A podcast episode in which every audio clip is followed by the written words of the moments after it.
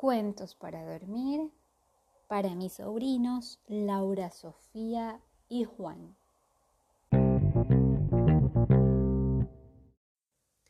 Hoy vamos a empezar la lectura de un libro con mucha fantasía, con magos, con dragones, niños, aves, de todo. El libro se llama Mago por casualidad y es de la autora Laura Gallego.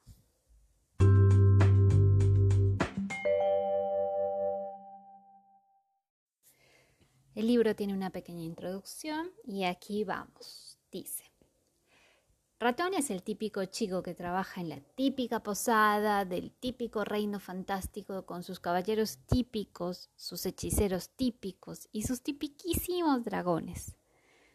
Un día, un accidente con un objeto mágico le otorga los grandes poderes del fantástico mago Calderaus, unos poderes que no sabe usar el problema es que Calderaus, ahora convertido en un cuervo, no se detendrá hasta recuperar lo que es suyo. Y Ratón deseará no haberlo conocido nunca. Los dos iniciarán un delirante viaje en el que conocerán a toda una serie de personajes extravagantes y vivirán una serie de locas aventuras repletas de humor. Así que aquí vamos. Bueno, y aquí vamos, espero que lo disfruten. Y el capítulo 1 se titula No te metas en asuntos de magos. Había una vez un reino de fantasía con hadas, dragones, caballeros y todas esas cosas que tienen los reinos de fantasía, ustedes ya saben. También había una ciudad grande con su castillo real, y a la ciudad se llegaba por un camino y junto a ese camino estaba la posada del ogro gordo. A ella acudían todo tipo de viajeros, vinieran de cerca o vinieran de lejos, fueran ricos o pobres, honrados o ladrones, altos o bajos, feos, guapos, mejor dicho, todo el mundo. Quizás se debía a que era la única posada de los alrededores. Por eso casi nadie se fijó en el sujeto que entró aquella noche para pedir una habitación, y eso que no tenía muy buena catadura, era alto, flaco, huesudo y avinagrado, y vestía completamente de negro, raro, ¿no? Se tapaba con una capucha y todo él tenía un cierto aire siniestro. Además llevaba un cuervo negro de ojos amarillos cómodamente instalado sobre su hombro izquierdo. Ni siquiera el ratón se paró a mirarlo, aunque siempre se fijaba en todo, pero en aquel preciso momento estaba muy entretenido viendo la partida de cartas que se desarrollaba en una de las mesas. Casi todos los jugadores hacían trampas, pero nadie acusaba a nadie, no fuera que lo pillasen a él también. la verdad es que era una partida un poco complicada. Ratón era un muchacho pelirrojo y pecoso, se lo pueden imaginar, ¿no? Tenía unos incisivos superiores un poco salidos y eso, y por eso todo el mundo lo llamaba así. ¿Saben cuáles son los incisivos? Bueno, los del frente, ¿no? Que parecen ratoncitos. Ratón era huérfano y trabajaba como mozo en la posada del ogro gordo o como mesero, se puede decir. Era un trabajo duro y exigente, pero le gustaba porque podía conocer a mucha gente, escuchar las historias que contaban los mercaderes llegados de tierras lejanas y hasta ver partidas de cartas arregladas.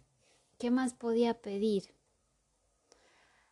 Así que aquel misterioso tipejo vestido de negro subió hasta su habitación sin que ratón se diera cuenta.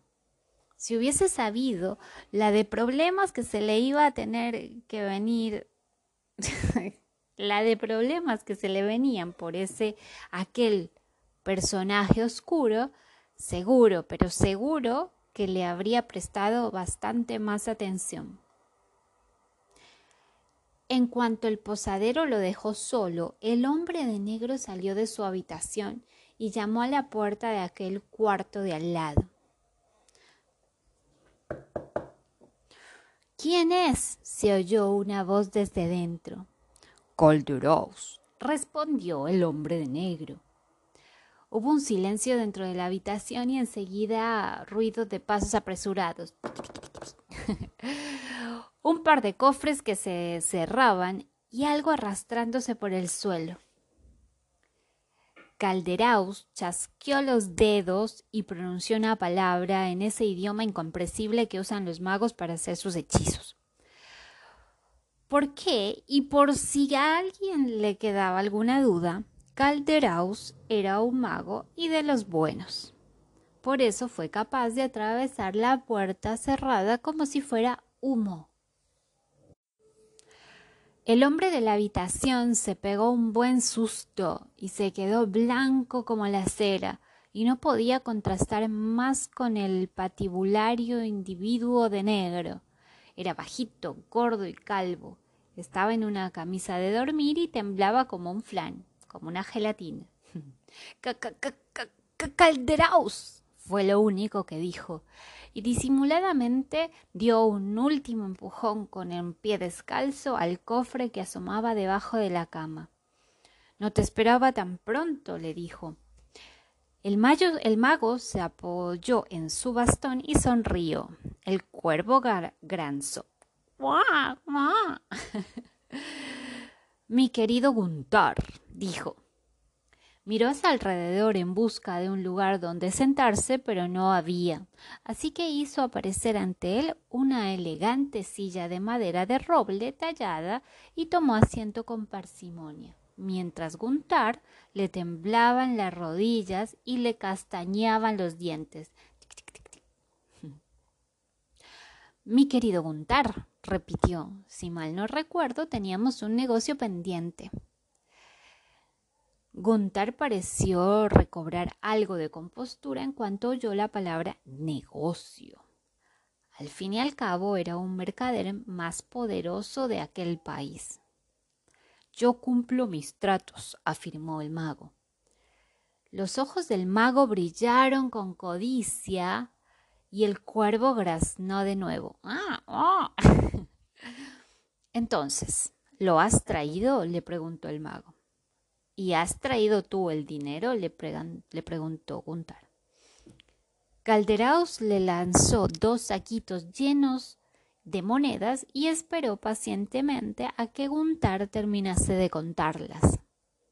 A pesar de ser asquerosamente rico, Guntar era muy, pero muy tacaño. Ahora mi parte, exigió el mago. El comerciante sacó un cofrecillo debajo de la almohada y Calderaus se lo quitó de las manos, lo abrió ansiosamente y asomó las narices al interior. Una risa lo estremeció de pies a cabeza. Por fin. susurró. Por fin es mío. Guntar sintió que se le ponía la piel de gallina, lo cual no le impidió ahora que Calderaus no miraba esconder los saquitos de las monedas debajo de la almohada. El maldito pedrusco es mío y solo mío, exclamó Calderaus. Maldito pedrusco, ¿qué es eso? dijo Guntar extrañado. Es más que una joya mágica, explicó el mago. Se le perdió al gran mago Malapata cuando volaba sobre su alfombra y se le cayó en la cabeza a un anciano que pasaba y que dijo ¡Ay, maldito pedrusco! y se quedó con ese nombre desde entonces. Guntar no parecía muy convencido, pero es, lo, pero es que no sabía la de cosas que podía hacer Calderaus con aquel pedrusco. Si lo hubiese sabido, se habría asustado de verdad, porque como ya habéis adivinado, Calderaus no era precisamente una bondadosa hada madrina. Eso es todo por hoy, niños. Como los capítulos son muy largos, mañana vamos a seguir con lo que le falta a este capítulo. Besos y que descansen.